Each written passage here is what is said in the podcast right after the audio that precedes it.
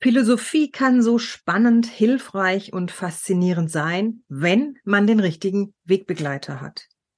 In diesem Podcast sprechen wir über die Stoiker in Verbindung mit der heutigen Politik. Was würden sie denken und sagen, wie handeln, wie ins Tun und ins Wirken kommen? Die Philosophie des Stoizismus erkannte bereits im Jahre 400 vor Christus, welche Kraft ein Leben ohne zerstörerische Gefühle entfalten kann. Nicht Perfektion sollte das Ziel des Strebens sein, sondern die Fähigkeit, Wichtiges von Unwichtigem zu unterscheiden. Im Hier und Jetzt auch die Zukunft positiv gestalten. Das heißt, auf gute Art und Weise miteinander in den Umgang, die Verbundenheit zu kommen. Ich verspreche Ihnen einen kurzweiligen Austausch und freue mich, dass Sie heute dabei sind. Servant Politics, der Podcast für politische Reflexionsimpulse. Herzlich willkommen zu einem neuen Podcast von Servant Politics. Mein Name ist Claudia Lutschewitz und ich spreche heute mit Alexander Zock. Hallo Alexander. Hallo Claudia, freue mich hier zu sein. Danke, dass du dir die Zeit nimmst, Alexander. Ich bin jetzt mal sehr gespannt, was unser kleines ja, Versuchskaninchen, was wir jetzt hier starten wollen, was das jetzt so vielleicht für Ideen rausbringt. Aber ich will mal nichts vorwegnehmen, sondern erstmal dich vorstellen und dann unsere Idee präsentieren. Alexander, du bist Organizational Consultant und Executive Coach. Und jetzt mhm. kommt es, du bist auch Stoiker. Und wir beide hatten jetzt gerade im Vorgespräch die Idee, dass du die Fragen, die ich dir jetzt stellen werde, aus Sicht der Stoiker mal versuchst zu beantworten. Das heißt, natürlich ist das spekulativ an der einen oder anderen Stelle. Natürlich ist das ein Blickwinkel, wo wir nicht genau wissen, ob sie ihn so einnehmen würden. Aber du bist da schon sehr bewandert. Du bist äh, sehr vertieft in diesem Thema, so dass ich denke, wir bekommen eine Annäherung hin und wir werden dieses Gedankenbild der Stoiker bestimmt interessant durchleuchten und beleuchten können. Und soweit du jetzt keine erste Frage an mich hättest, würde ich einfach starten. Jo, dann lass uns loslegen. Jo, Alexander, wenn du so als Stoiker die Aufgabe der Politik so durch deinen Körper und durchs Hirn wandern lässt, was ist die Aufgabe von Politik? Also in dem Verständnis der Stoiker würde ich jetzt äh, so formulieren, die Organisation des Gemeinwesens. Also, dass es darum geht, wichtige Entscheidungen zu treffen, die nicht eine Person treffen kann, sondern die für alle der Gesellschaft getroffen werden müssen und dass man Wege und Strukturen findet, um diese Entscheidungen zu organisieren und dann auch zu treffen und dabei aber auch bestimmte Aspekte zu berücksichtigen, weil Gesellschaft und auch diese Entscheidungen der Gesellschaft nicht im luftleeren Raum stattfinden, sondern zum Beispiel in der Stoiker Sichtweise wird man eingebunden in einen Kosmos, der als Ganzes zu berücksichtigen ist. Und da kommt auch das Individuum mit rein, also es ist auch nicht nur kollektiv. Auch da gibt es äh, durchaus Dinge, die man berücksichtigen muss. Und ich glaube, dieses Wechselspiel, die Gesellschaft sich in guter Übereinstimmung mit dem Kosmos und in guter Übereinstimmung mit den Mitgliedern der Gesellschaft so organisieren kann und äh, Entscheidungen treffen kann, dass es sich in guter Art und Weise entwickelt. Das wäre die Aufgabe von Politik im Gemeinwesen. Und da gibt es dann auch bestimmte Rollen und diese Rollen gilt es dann halt in guter Art und Weise auszufüllen. Was wären denn diese Rollen? Das sind dann die Politiker und Politikerinnen oder? Ja, zum Beispiel. Ja, aber das äh, können genauso gut die Bürgermeister sein und äh, das können jetzt Leute sein, die zum Beispiel irgendwelche Gemeindeaktivitäten organisieren. Also alles das, was jetzt äh, mit Organisation von Gemeinschaft zu tun hat, würde für mich da reinfallen. Und da spielen all diese Rollen und das Ineinandergreifen dieser Rollen eine wichtige Rolle. Bei den Stoikern kommt da so ein Bild mit rein. Es gibt so die Vorstellung, wir stehen nicht alleine in der Welt, sondern wir fangen in der Mitte bei uns selber an. Ja, ich und mein Körper. Dann gibt es einen Kreis um mich herum, der dann heißt so ich und meine Familie, dann gibt es den nächsten Kreis, ich und meine größere Familie und meine Freunde, ich und mein Dorf, ich und meinen Stadtteil, ich und meine Stadt, ich und mein Land, ich und mein Landkreis, ich und mein Kontinent bis hin zu ich und die Welt und dann noch ich und der Kosmos. So, und in all diesen unterschiedlichen Kreisen kommen wieder neue Rollen auf mich zu, denen ich dann Rechnung tragen muss. Und wenn ich jetzt zum Beispiel Bürgermeister bin, dann bin ich halt im Kreis, ich und meine Stadt unterwegs. Und dann kann ich als Bürgermeister in zwei Richtungen schauen, nämlich einmal, was muss ich als Bürgermeister in diesem Ring organisieren, damit alle Ringe, die innerhalb dieses Rings sind, auf gute Art und Weise funktionieren und gedeihen und blühen können. Und umgekehrt, was muss ich der, für die äußeren Ringe als Stadt beitragen, damit die äußeren Ringe auch wiederum gut funktionieren können. Und diese Sichtweise, das ist egal, ob ich jetzt Bürgermeister bin, ob ich Bundeskanzler bin oder ob ich eben nur in meiner Familie etwas organisiere. Ne? Diese grundsätzliche Verantwortlichkeit in zwei Richtungen, das ist das, was da wichtig ist, auch aus stoischer Perspektive. Ist ja dann eigentlich auch systemisch, so verstehe ich das jetzt mal.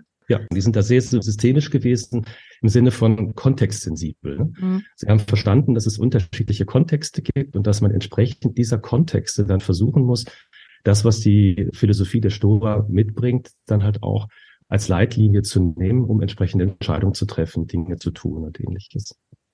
Ja, also Entscheidungen, die nur nach innen gehen, die wären keine guten Entscheidungen, weil sie die Balance zwischen dem Innen- und den Außenkreisen nicht berücksichtigen. Mhm. Ich habe da jetzt gerade das Bild eines Mobiles im Kopf. Weißt du, dass ja. das ja nur in Balance ist, wenn du alles berücksichtigst, wenn die Teile, die im Mobile hängen, alle gleichgewichtet sind. Absolut, finde ich ein sehr schönes Bild, weil genau darum geht's ja dann auch. Ne? Also wenn ich mich nicht mehr um die Außenkreise kümmere, dann werden irgendwann diese Außenkreise instabil und das wird sich auch nach innen auswirken. Und umgekehrt, wenn ich mich jetzt nur um die Außenkreise kümmere, dann verkümmern die Innenkreise und dann geht's auch nicht voran. Mhm. Also bei Marc Aurel, dem römischen Kaiser, ist es immer dieses Bild vom Bienenstock gewesen, dass er halt gesagt, das, was gut für den Bienenstock ist, ist auch gut für die Biene. Und das, was die Biene tut, ist gut für den Bienenstock. Mhm. Vice versa praktisch. Genau. Mhm. Ja. Das hat natürlich Unterschiede in der Aktivität. Ne? Also wenn ich jetzt zum Beispiel mal im Innkreis äh, aktiv bin, dann habe ich natürlich eine andere Aktionsintensität mit meiner Familie, mit meinen Liebsten und so weiter. Und wenn ich nach, weiter nach außen gehe, dann kann es natürlich durchaus auch äh, sporadischer sein. Also wenn ich meine Rolle als Weltbürger nehme, dann heißt das nicht, dass ich jede Sekunde in der Rolle als Weltbürger aktiv unterwegs bin. Wenn ich aber nie in der Rolle als Weltbürger unterwegs bin, dann mache ich etwas Fundamentales nicht richtig. Das ist interessant und auch echt spannend, finde ich. Alexander, wenn wir jetzt mal den Blick nehmen auf die aktuelle Politik, was denkst du, wie die Stoiker die aktuelle Politik wahrnehmen würden? Also ich glaube, wenn man so aus einer philosophischen Perspektive drauf schaut, dann würden die Stoiker zwei Dinge wahrscheinlich anmerken. Nämlich das eine ist, dass sie wahrscheinlich darauf hinweisen würden, dass viele Außenkreise in unserer aktuellen Politik nicht berücksichtigt werden oder nur sporadisch oder nicht mit hinreichendem Gewicht berücksichtigt werden. Also wenn ich jetzt zum Beispiel an sowas denke wie der Ausgleich zwischen reichen Nationen und armen Nationen, der Ausgleich zwischen unserer menschlichen Aktivität und den Bedürfnissen der Natur. Aber auch, das würden die vielleicht damals noch nicht so gesagt haben, würde ich aber in der gleichen Kategorie sehen, zum Beispiel auch der Ausgleich zwischen der lebenden Generation und der nächsten Generation.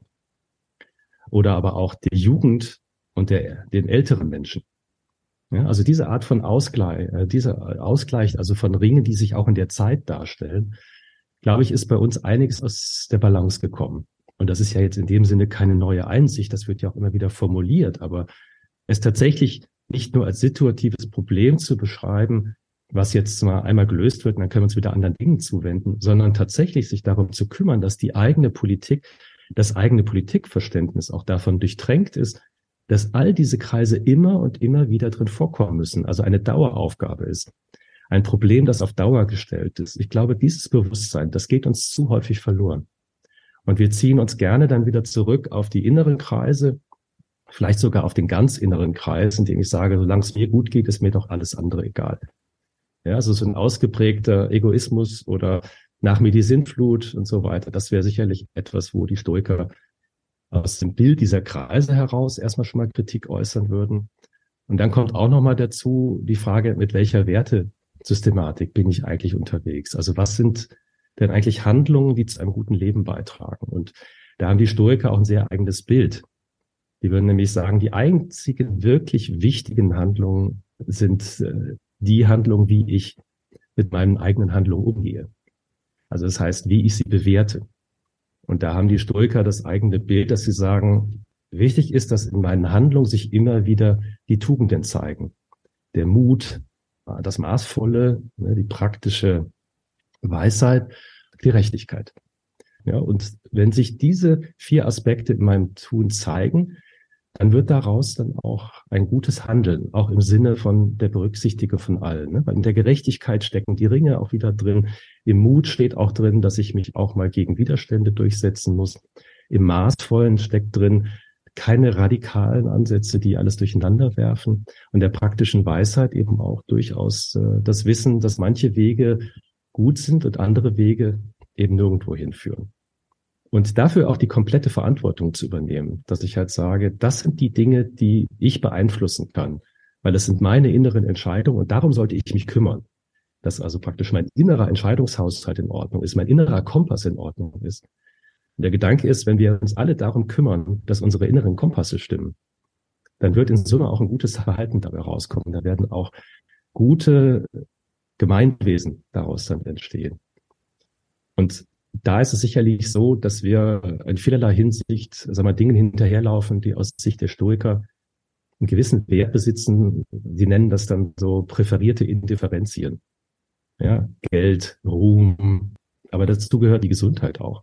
Ja, das klingt erstmal ein bisschen komisch, aber die würden halt sagen, ich muss nicht 100% gesund sein, um ein glückliches, erfülltes Leben führen zu können. Ich muss nicht reich sein. Ich muss nicht äh, sehr viel Macht haben. Ich muss keinen Ruhm haben und sowas. Ja sondern wichtig ist, wie ich mit meinem Leben umgehe. Und ich glaube, diese Haltung, dass ich bereit bin, auf radikale Art und Weise Verantwortung für mein inneres Bewerten meiner Handlungen zu übernehmen, das ist, glaube ich, etwas, was man heute nicht so häufig findet.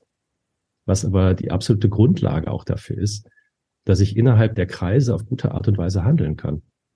Weil ansonsten stehe ich mir selber immer im Weg. Es geht dann immer um mich. So, ja, so, wie kann ich mehr Geld kriegen? Wie kann ich mehr Ruhm kriegen? Ja? Wie kann man mich mehr sehen und, und all solche Dinge? Und nicht um die Frage, was braucht denn jetzt der Kontext? Ja? Was braucht die Situation? Was brauchen wir gemeinsam? Auch ich, aber eben auch andere.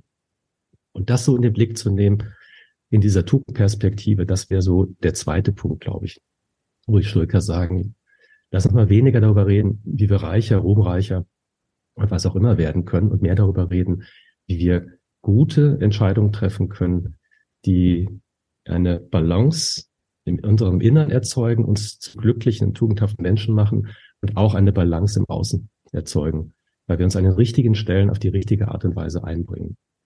Und das immer wieder auch, da sind die, sagen wir, sehr demütig gewesen, weil sie nämlich auch gesagt haben, also ein stoischer Weiser, das ist das Leitbild so gewesen den gibt's eigentlich nie. Ja, den gibt's vielleicht alle tausend mal, Jahre mal. Ne? Da, Sokrates war einer von denen.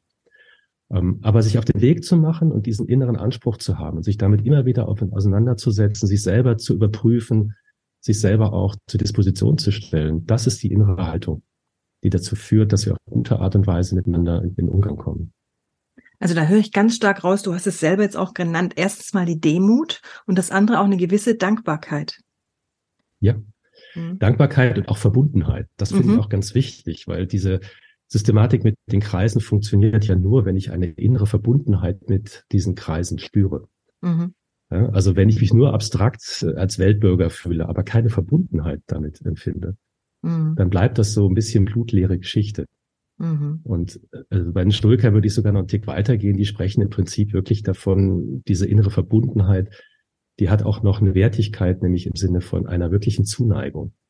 Also so eine innere, eine Liebe, eine Selbstliebe, die über die Ausweitung meiner Verbundenheit zu einer Weltliebe wird. Mhm. So, ja, das ist praktisch die Basis, auf der das Ganze liegt. Und ich finde, da kann man sich schon vorstellen, wenn Menschen auf diese Art und Weise sich in politische Rollen reinbegeben, in Verantwortlichkeit reinbegeben, da kommt eine ganz andere Politik raus.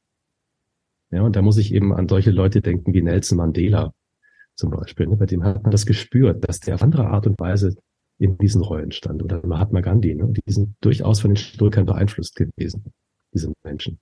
Mhm. Du hast jetzt von der Verbundenheit gesprochen und wenn ich dem so lausche, was du sagst, dann kommen so Gedanken in meinen Kopf, wo ich merke, jo, Verbundenheit hat ja auch was mit Kollaboration zu tun. Wenn wir verbunden sind, können wir zusammen etwas erarbeiten, haben gewisse Kompetenzen, die wir ergänzen können untereinander, miteinander, also Kommunikations- und Konfliktkompetenz, Ambiguitätstoleranz, dass wir gewisse mhm. Dinge einfach auch so akzeptieren und damit auch in den Diskurs gehen können. Jetzt ist es ja aber so bei uns gerade in der Politik, dass die ja recht bunt ist. Bunt sage ich jetzt deswegen, weil wir Farben haben. Also die Fraktionen, die Parteien haben grün, gelb, blau, ja, also kennen wir ja alle. Mhm. Die Stoiker, wenn ich dich jetzt richtig verstanden habe, die würden, glaube ich, diese, diesen Fraktionszwang oder dieses Politik, bunte Politikdenken, will ich es jetzt mal nennen, was wir haben gerade, wahrscheinlich eher ein bisschen kritisch sehen. Liege ich da jetzt falsch oder ist das tatsächlich so, dass die Stoiker zu unserem Politiksystem vielleicht eine andere Idee hätten? Ja, ich glaube, die würden erstmal davon ausgehen, dass hinter dem Bunten eine Verbundenheit liegt. Also, also das Bunte ist ja verbunden dadurch, dass wir alle Menschen sind und alle auf eine bestimmte Art und Weise in diesem Leben stehen. Und diese grundmenschliche Perspektive, die würde uns immer eine Basis geben, um über Interessenkonflikte und all diese Dinge hinwegzukommen. Und ich sage mal, der bunte Charakter, der spiegelt ja einfach auch nur die Tatsache wieder, dass Menschen an unterschiedlichen Stellen andere Erlebnishorizonte haben, die man natürlich auch zusammenbringen muss. Und da spricht ja erstmal gar nichts dagegen. Ne, wenn man das dann nimmt und dann versucht, zu guten gemeinsamen Lösungen zu bringen, indem man sagt, es ist ja interessant, was du erlebst und interessant vielleicht, was ich reinbringen kann. Und was heißt denn das jetzt eigentlich, wenn wir diese unterschiedlichen Gedanken und Erfahrungshorizonte in diese Situation reinbringen und miteinander da jetzt eine gute Lösung finden wollen. Ja, und das ist, glaube ich, eher der Punkt. Also Unterschiedlichkeit anzuerkennen, sie wertzuschätzen, als Teil dieser Welt zu sehen und sie dann verbinden zu wollen auf der Basis dieser inneren Verbundenheit. Mhm. Das wäre, glaube ich, so in dem stoischen Gedanken so ein bisschen mhm. der, der Ansatz. Ne? Ich habe jetzt schon wieder ein Bild und zwar Edgar Schein spricht ja von dem Seerosenteich. Der sagte, dass mhm. Organisationen eigentlich jede für sich eine Seerose ist und im unteren, also im Teich ganz unten, sind die Wurzeln miteinander verbunden. So mhm. könnte man es ja jetzt eigentlich auch in unserer Politik sehen. Wir haben die verschiedenen Parteien, die sind unterschiedliche Seerosen, kleiner, größer, äh, stärker in der Farbe, weniger stark in der Farbe und im unteren sind sie alle verbunden. Ist es das, was die Stoiker meinen, wenn sie sagen, wir sind alle an und für sich miteinander verbunden? Ja, wir sind halt alle Kinder des gleichen Kosmos. Und wir haben alle praktisch die gleiche Natur. Und dementsprechend brauchen wir auch ähnliche Dinge. Ne? Wir müssen alle gut ernährt sein. Wir müssen alle irgendwie, wollen alle geliebt sein. Wir wollen alle Familie aufwachsen sehen. Wir wollen alle ein Gemeinwesen organisieren. So, natürlich gibt es Schwankungen und die Stoiker sind da ja auch nicht naiv gewesen. Die wussten halt auch, dass äh, Menschen da auch fehlgehen. Die Begründung ist halt, dass sie dann halt sagten, naja, die versuchen schon das zu tun, was sie denken, was richtig ist aber sie argumentieren vielleicht aus einem sehr begrenzten inneren Kreis heraus und sind eben noch nicht in der Lage oder willens, den Kreis aufzuweiten. Mhm. Und ich finde, das könnte zum Beispiel auch ein Weg sein, dass man sich mal überlegt, okay, diese Lösung, die ihr vorschlägt, ähm, wie weit reicht der Kreis eigentlich, der sich in dieser Lösung widerspiegelt? Mhm. Und was würde sich an dieser Lösung verändern, wenn wir den Kreis ein bisschen weiten? Ja, und was müssten wir dafür abgeben? Was würden wir dafür bekommen? Mhm. Und für diese Art von Diskussion zum Beispiel, die kommt mir auch viel zu kurz. Ja, mhm. also, dass man da sich offen mal drüber unterhält, welche Konsequenzen haben unterschiedliche Formen von Entscheidungen. Ja, ohne das gleich ausschließen zu wollen von vornherein, zu sagen, ja, das geht ja auf gar keinen Fall, sondern einfach mal offen drüber zu reden. Ja, was würde das an unserem Leben verändern? Ja, wir würden Wohlstand abgeben. Ja, okay, was würde das an unserem Leben verändern? Inwiefern würden wir ein schlechteres Leben führen als vorher? Vielleicht würde uns das so bereichern, dass wir danach sogar ein besseres Leben führen als vorher. Und ich meine, wir haben ja ganz viele Hinweise darauf, wenn man sich mal anguckt, Glücksindikatoren und sowas, ja. Warum stehen an der am Platz Nummer eins in der Glücksskala die Menschen in Bhutan und nicht äh, die Menschen in Deutschland? Ja, und damit meine ich jetzt nicht so das, was uns nachgesagt wird, dass sie so grimmig sind oder sowas, sondern weil eben bestimmte Aspekte im menschlichen Leben vielleicht für das innere Befinden einen größeren Stellenwert haben, als wir das bisher denken. Und ich glaube, soweit ich die Stuhl verstehe, haben die dann sehr gute Witterung dafür gehabt, dass es eben da sehr viele Aspekte gibt. Und wenn man sich wirklich die Mühe gibt, die alle auch sehen zu wollen, kommt man zu ganz anderen Lösungen.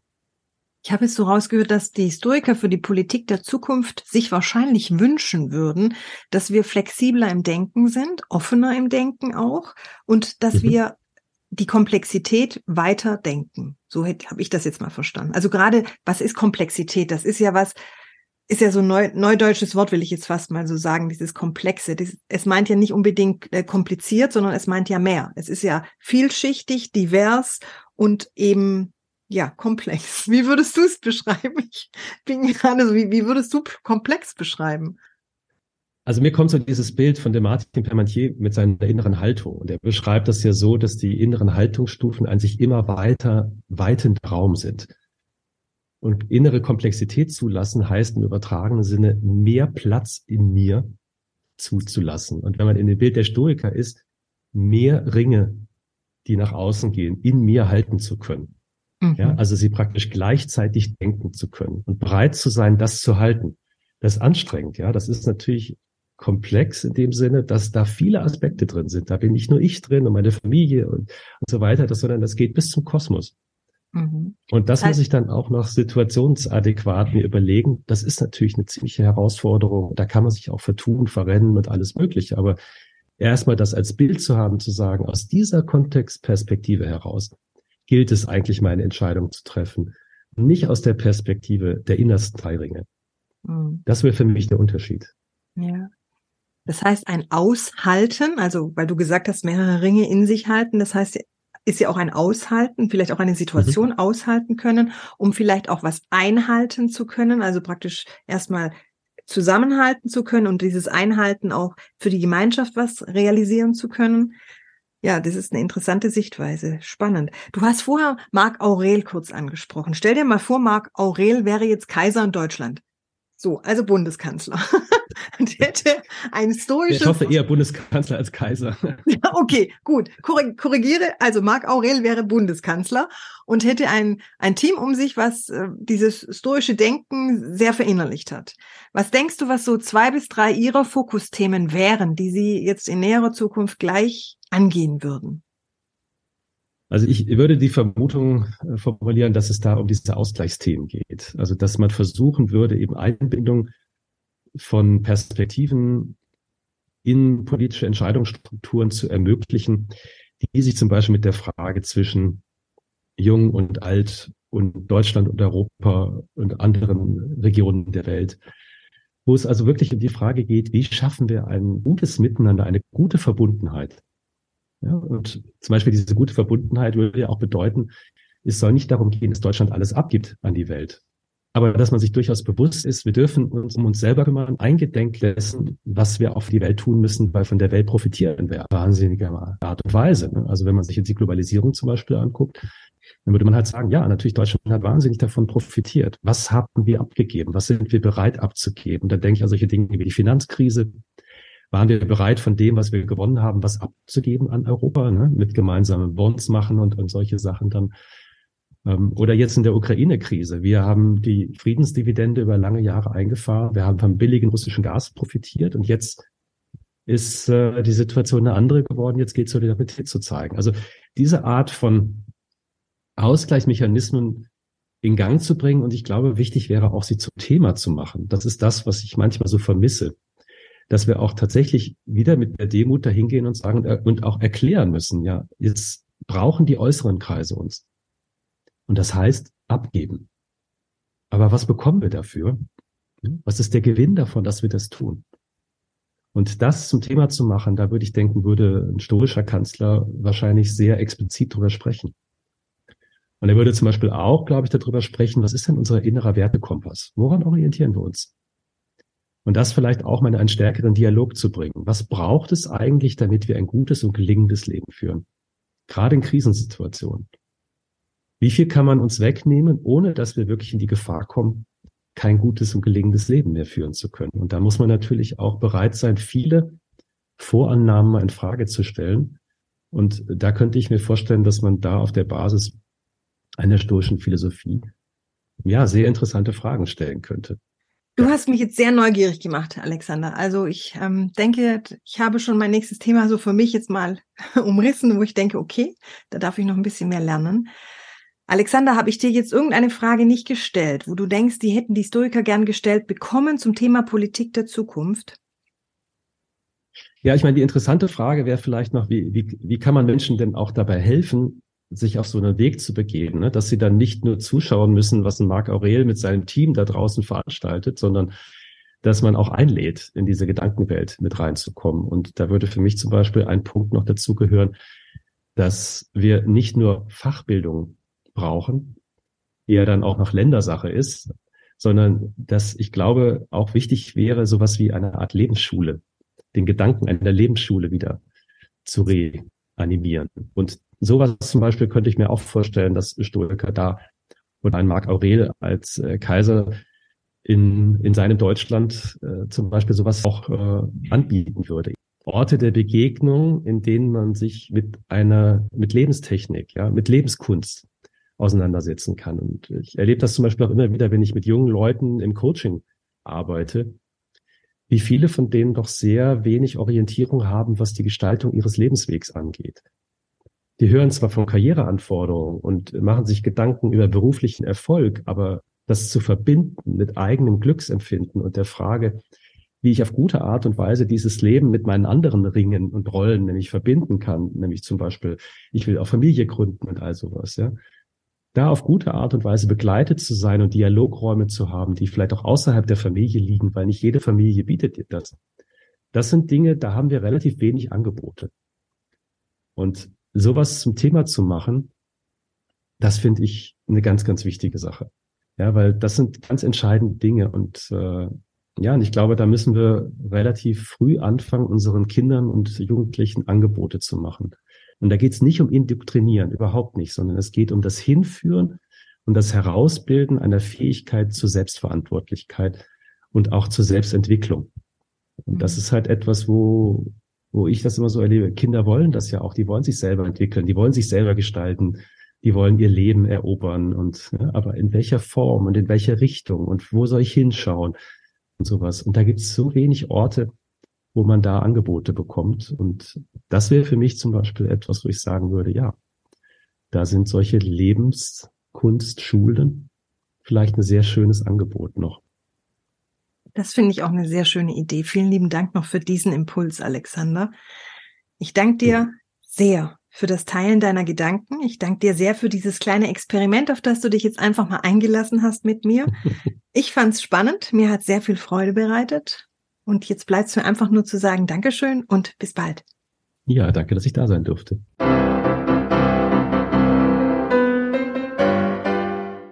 Servant Politics gibt's auf Spotify, Apple Podcasts und überall, wo es Podcasts gibt. Abonniert uns gerne und hinterlasst uns eine Bewertung. Servant Politics, der Podcast für politische Reflexionsimpulse.